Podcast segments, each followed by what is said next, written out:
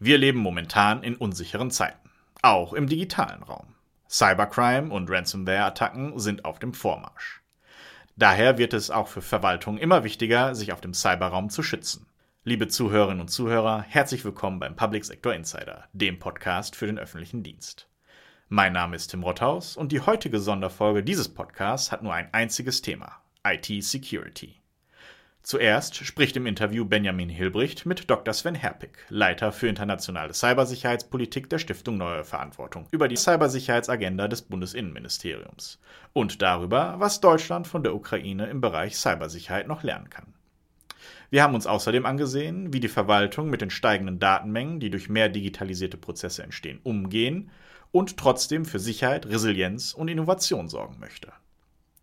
Außerdem kommentieren wir, warum weiterhin die unsichere Videoident-Funktion und nicht die vielsichere E-ID genutzt wird.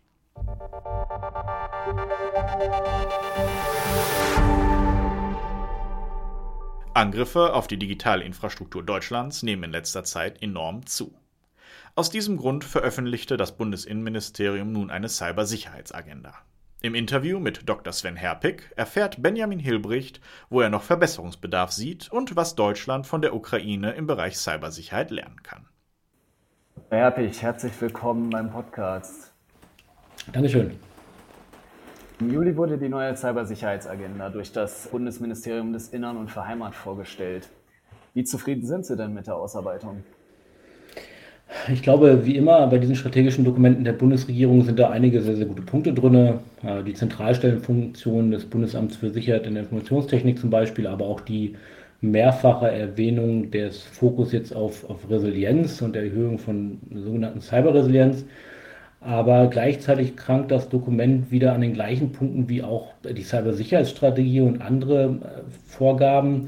Nämlich wird dort wieder die Grenze zwischen dem vermischt, was IT-Sicherheit und Cybersicherheit stärken soll, auf der einen Seite, und auf der anderen Seite, was auf Kosten der IT- und Cybersicherheit eben die öffentliche Sicherheit, also zum Beispiel die Strafverfolgerinnen stärken soll. Zum Beispiel wird da wieder erwähnt, äh, forensische Maßnahmen für das Bundesamt für Verfassungsschutz. Das sind alles äh, Maßnahmen, die man durchführen kann, auch wieder die Erwähnung der aktiven Cyberabwehr. Äh, aber es ist un ehrlich, sie unter Cyber- und IT-Sicherheit zusammenzufassen. Weil hier geht es darum, aus ermittlungstaktischen Gründen bestimmte Maßnahmen einzusetzen, das heißt Überwachungsmaßnahmen oder auch forensische Maßnahmen, die IT-Sicherheitsmechanismen umgehen, um eben entweder die Polizeien oder auch die Nachrichtendienste mit den für sie notwendigen Informationen zu versorgen. Das hat aber erstmal nichts mit IT- und Cybersicherheit zu tun, sondern mit dem Gegenteil. Man will damit solche Maßnahmen der IT- und Cybersicherheit umgehen um an Informationen zum Beispiel ranzukommen. Und das hat nichts in einer Cybersicherheitsagenda zu suchen. Die andere Sache, die ja interessant war an der Cybersicherheitsagenda, das BMI möchte zwar keine Hackbacks initiieren, aber Angriffe mit Hilfe aktiver Gefahrenabwehr abwenden. Wo ist denn die Trennschärfe bei aktiver Cybergefahrenabwehr und sogenannten Hackbacks? Die Bundesregierung selbst hat sich da immer noch nicht zu geäußert. Es gab vor kurzem eine Anfrage aus der Linksfraktion, eine schriftliche Frage, ähm, wie denn die Bundesregierung, die ja Hackbacks im Koalitionsvertrag erwähnt hat, Hackbacks definiert und die Antwort war, wir nutzen den Begriff Hackback nicht, konzeptionell deswegen haben wir nicht definiert. Also es ist schon komisch, dass er im Koalitionsvertrag vorkommt, aber dann doch nicht benutzt wird von der Bundesregierung und man sich deswegen rauswiegelt, äh, ihn nicht zu benutzen und deswegen nicht definieren zu wollen. Im Grunde genommen müssen wir uns immer die einzelnen Maßnahmen angucken. Es gibt sehr unterschiedliche Maßnahmen, die unter aktive Cyberabwehr fallen. Es geht von der Anforderung einer, eines Snapshots, also zum Beispiel einer Kopie eines, äh, eines Servers, die dann forensisch untersucht wird, während der Server ganz normal weiterläuft, mhm. bis hin zu einer intrusiven Cyberoperation unter Umgehung von IT-Sicherheitsmaßnahmen im Ausland, um auf den betroffenen IT-Systemen Daten zu korrumpieren, Daten zu sammeln und vielleicht sogar das System zu bricken, also unbrauchbar zu machen. Meines Erachtens fängt der sogenannte Hackback dort an, äh, wo wir im Innen, aber vor allem auch im Ausland eben IT-Sicherheitsmaßnahmen umgehen. Die Bundesinnenministerin hat ja selber einen Fall skizziert, nämlich den, wo ein Angriff so stark wäre, dass Sicherheitsbehörden keine andere Wahl hätten, als den betreffenden Server abzuschalten, so hat sie es formuliert. Hackback oder nicht? Naja, was auch immer sie an dieser Stelle mit Server abschalten meint. Also mir ist bewusst, dass man im Innenministerium zum Beispiel oder im Innenressort schon seit vielen, vielen Jahren solche Fälle kreiert, die teilweise in der Realität noch nie passiert sind und dann mit diesen Fällen irgendwie eine Befugniserweiterung erreichen will. Aufgrund der Aussage der Innenministerin lässt sich überhaupt nicht feststellen, was, was sie damit meint. Mit Server ausschalten und mit viel zu schwerwiegend, um nicht anders damit fertig zu werden. Was soll denn das sein? Also wenn wir hier von einem zum Beispiel einem Denial-of-Service-Angriff reden, also eine Überflutung mit illegitimen Anfragen, sodass legitime Anfragen nicht mehr beantwortet werden können. Also ganz klassisch, Sie wollen sich bei Ihrem E-Mail-Provider einloggen, aber Sie können sich nicht einloggen, weil jemand äh, diesen E-Mail-Provider mit ganz vielen illegitimen Anfragen überflutet und er deswegen versucht, diese illegitimen Anfragen zu beantworten und Ihre legitime Anfrage, Ihren Login-Versuch nicht mehr wahrnehmen kann. Wenn das damit gemeint ist, dafür haben wir andere Möglichkeiten, dafür haben wir passive Möglichkeiten, äh, da können diese äh, Ranges, diese IP-Ranges, aus denen diese DDoS-Pakete kommen, die können umgeleitet werden, die können auch geblacklistet werden, temporär. Wenn es darum geht, dass wir hier eine manuelle Cyberoperation sehen, wo der, wir hatten es ja zum Beispiel beim Auswärtigen Amt, wo auf den äh, Server oder auf, auf das IT-System des Auswärtigen Amtes zugegriffen wird von irgendwelchen Nachrichtendiensten, äh, auch da haben wir jetzt sich Möglichkeiten. Es kann der Zugang abgeschaltet werden, hat man damals ja auch gemacht zum Beispiel, zu gucken, auf was wird überhaupt zugegriffen und im Fall, wenn irgendwas Sensitives zugegriffen wird, dann eben auch die Angreifer da auszuschließen aus dem System und so weiter. Also mir ist vollkommen unbewusst, was für ein Edge-Case da wieder im Innenministerium kreiert wurde und der Ministerin vorgelegt wurde, damit sie sich hinstellt und diese Äußerung tätigt. Es ist aber auch klar, wenn wir uns die letzten Monate angucken, dass die Innenministerin beim Thema Cybersicherheit bei den öffentlichen Aussagen zum Thema Cybersicherheit kein wirklich glückliches Händchen hatte und schon das eine oder andere Mal ein wenig zurückrudern musste. Was natürlich auch nicht unbedingt verwunderlich ist, wenn man sich überlegt, dass außer der Ministerin das Personal vom ehemaligen Minister ja geblieben ist. Und dann kann man auch nicht erwarten, dass es auf einmal eine ganz neue strategische Ausrichtung des Ministeriums gibt. Aber wenn ich mir die Äußerungen der letzten Monate angucke und jetzt auch die Cybersicherheitsagenda, dann muss man, glaube ich, konstatieren, dass sich bei der Cybersicherheitspolitik des Innenministeriums oder der neuen Ministerin leider nicht viel zum Vorgänger geändert hat. Was könnte Deutschland von anderen Ländern in der EU und außerhalb der EU lernen im Punkt Cybersicherheit? Eine Sache, die wir uns anschauen sollten, ist ähm, die Resilienz der Ukraine, der ukrainischen IT-Infrastrukturen, die sie in den letzten Monaten mehrfach bewiesen haben. Ähm, und wir sollten schauen, welche, welche Schlussfolgerungen wir daraus ziehen können. Und früher ist man vielleicht davon ausgegangen, so ja, wir müssen uns nur gut schützen und dann passiert schon nichts. Man ist äh, vor einigen Jahren logischerweise dazu in der Breite übergegangen zu sagen, okay, wir werden irgendwann kompromittiert werden. Und das Wichtige an Resilienz ist jetzt, dass wir unsere äh, Fähigkeiten so schnell wie möglich wieder ans Laufen kriegen, unsere Systeme, unsere Dienstleistungen und unsere Systeme daraus gehärtet hervorgehen. Und das ist der Fokus, auf den Deutschland ein Premium legen sollte. Darauf, dass vor allem unsere kritischen Infrastrukturen, unsere Kommunen und so weiter im Falle einer, einer erfolgreichen Kompromittierung durch kriminelle und Nachrichtendienste so schnell wie möglich wieder ans Laufen kommen. Und ich glaube, hier können wir von der Ukraine einiges lernen. Ähm, und hierauf sollten wir auch unseren Fokus legen. Und ich glaube, da könnte Deutschland, wenn es denn will, auch Vorreiter werden, auch international. Ähm, und das würde ich mir wünschen, denn das sind gut investierte Steuergelder. Ähm, denn ganz ehrlich, wenn bei uns die Lichter ausgehen, will ich nicht, dass wir in Moskau die Lichter ausschalten können, sondern ich will, dass die Lichter bei uns so schnell wie möglich wieder angehen. Da würde ich nochmal nachfragen, welche konkreten Maßnahmen vielleicht diese Art von Resilienz bei Akteuren hervorrufen könnten.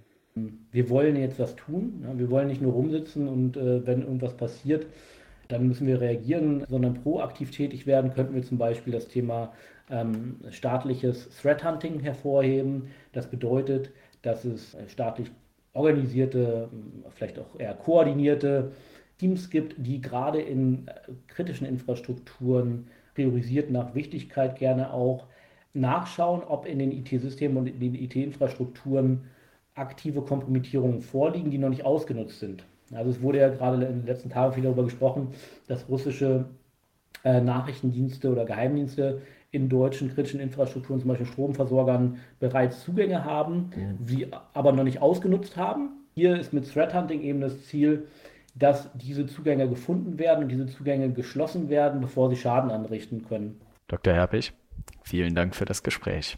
Sehr, sehr gerne. Die digitale Infrastruktur ist die Grundlage der modernen öffentlichen Verwaltung. Das hat nicht nur die Entwicklung des Homeoffice-Trends gezeigt, sondern auch die ungeheuren Datenmengen, die in den Büros durch mehr digitalisierte Prozesse entstehen. Wie die Verwaltung den Spagat zwischen Performance und Sicherheit sowie Resilienz und Innovation schaffen möchte, hat mein Kollege Paul Schubert recherchiert. Die deutschen Verwaltungsnetze haben eine lange Historie. Die Robustheit der Infrastruktur habe sich durch die Zeit allerdings bewährt. Egal ob die Herausforderungen der Pandemie oder dem Angriffskrieg Russlands in der Ukraine und deren Folgeerscheinungen für die deutsche Infrastruktur, die Netze hielten stand. Dieses Resümee zieht zumindest Dr. Hans-Jörg Körber, Referatsleiter Netzinfrastrukturen Digitalfunk BOS beim Bundesministerium des Innern und für Heimat. Insofern der Punkt sichere Netze ähm, ist etwas, was wir als hohes Gut aus der Vergangenheit, und jetzt schlage ich die Brücke in Richtung Zukunft, auch bewahren müssen. Gleichwohl sehen wir schon seit geraumer Zeit neue, anders gelagerte Herausforderungen, die jetzt über das reine Sicherheitsthema und äh, Verbinde A mit B hinausgehen. Herausforderungen sind zum Beispiel das Marathonprojekt des OZG, die Entwicklung der föderalen IT und die Registermodernisierung. In der neuen Legislaturperiode spielen die Netze sogar eine übergeordnete Rolle. Körber freut das. Das ist etwas, was den Unterschied macht zur vorhergehenden Legislaturperiode. Das ist politisch erkannt worden. Die Wichtigkeit dieses Vorhabens, des, des, der Fortentwicklung der Netze ist jetzt platziert. Und da wollen wir jetzt ansetzen. Das Bundesamt für Sicherheit in Informationstechnik arbeitet für den Schutz der Netze eng mit dem BMI zusammen. Dabei geht es nicht nur um Verschlüsselung und Schutz der Daten nach außen, sondern auch darum, wie diese Krisen festgestaltet werden können. Ein paar Krisen hat Deutschland in den letzten Jahren dabei schon überwinden können, wie Olaf Erber, Referatsleiter Netzinfrastrukturen Digitalfunk BOS, in der Diskussionsrunde Sichere Netze auf Digitaler Stadt Online erklärt. Also das erste, äh, was wir dann, was so dann ja vor drei Jahren irgendwie losging, das war die Pandemie. Und Pandemie, äh, das war ein echter Stresstest für die gesamten Netze. Denn was heißt Pandemie? Wir waren hier innerhalb von einer Woche so über den Daumen irgendwie von äh, anfangs 20 Prozent, die mal Telearbeit gemacht haben und zu Hause gearbeitet haben, dann auf einmal auf 80 Prozent, die im Homeoffice saßen und aus dem Homeoffice heraus gearbeitet haben. Das hat die Netze vor enorme Herausforderungen gestellt. Aus reiner Büroarbeit mit Arbeit aus den LAN-Netzwerken wurde Remote Work und Homeoffice. Dabei haben sich auch die Netzwerkströme umgekehrt. Das heißt, sie wählen sich alle ein über das Internet auf äh, äh, entsprechende Einwahlpunkte, laufen dann von außen nach innen in die Netze und äh, dann im Zweifel wieder von innen nach außen hinaus. So Erber. Nicht nur das, auch die Umstellung von analogen auf Videokonferenzen schlug enorm auf die Bandbreite der Bundesbehörden, folgert Erber. Auch im Hinblick auf die kommende harte Zeit des Winters wird man gespannt darauf blicken werden, wie sehr die Netze zum Beispiel durch Elektroheizung belastet werden. Vor allem die Rechenzentren werden im Winter unter besonderem Druck stehen. Für Marco Gräf, Abteilungsleiter Applikationsbetrieb beim ITZ Bund, ein Grund dafür, dort besonders hinzuschauen. Kann ich durchaus bestätigen, äh, dass wir uns da schon drüber Gedanken machen, dass natürlich die, der Strom vorhanden sein muss, wenn man das mal so ein bisschen pauschal sagen darf, damit wir halt die, die Rechenzentren wirklich betreiben können, um halt eben die, die Services anbieten zu können. Das betrifft aber nicht nur die Rechenzentren, sondern betrifft ja die Netze ganz genauso, die brauchen ja auch Strom. Nichtsdestotrotz gab es vor allem in der digitalen Verwaltung einige Performance-Probleme, die auch die Bürgerinnen und Bürger zu spüren bekommen haben. Das zeigte sich auch im Bundesverwaltungsamt, das als zentraler Dienstleister des Bundes fungiert. Stefan Brombach, Referatsleiter Auftraggeberschnittstelle des BVA, erklärt, dass die Sicherheit der Daten, die in seinem Bundesministerium durchlaufen, besonders schutzwürdig sind. Wir verarbeiten personenbezogene Daten überwiegend. Da vertrauen uns natürlich die Bürger oder auch die Bundesbeschäftigten, deren Daten wir verarbeiten, dass wir dies auch, auch sicher tun, ähm, dass da kein Zugriff von, von außen passieren kann. Aber ähm, natürlich muss auch, damit wir sauber arbeiten können, muss das Ganze auch performant sein.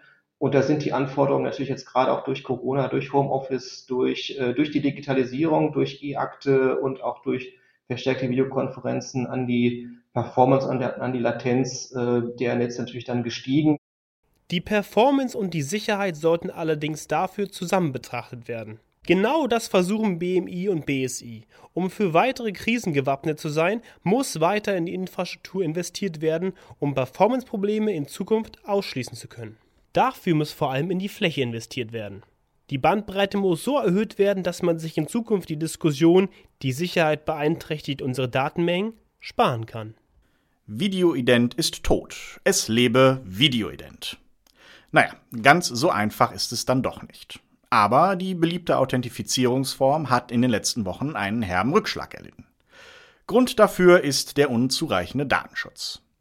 Schlägt jetzt die Stunde eines alten Newcomers? Ein Kommentar von Paul Schubert über einen Identifikationsnachweis, der Datenschutz und anwendungsfreundlich ist, aber bis heute quasi von noch niemandem benutzt wird. Sprecherin ist Morlin Jakobson.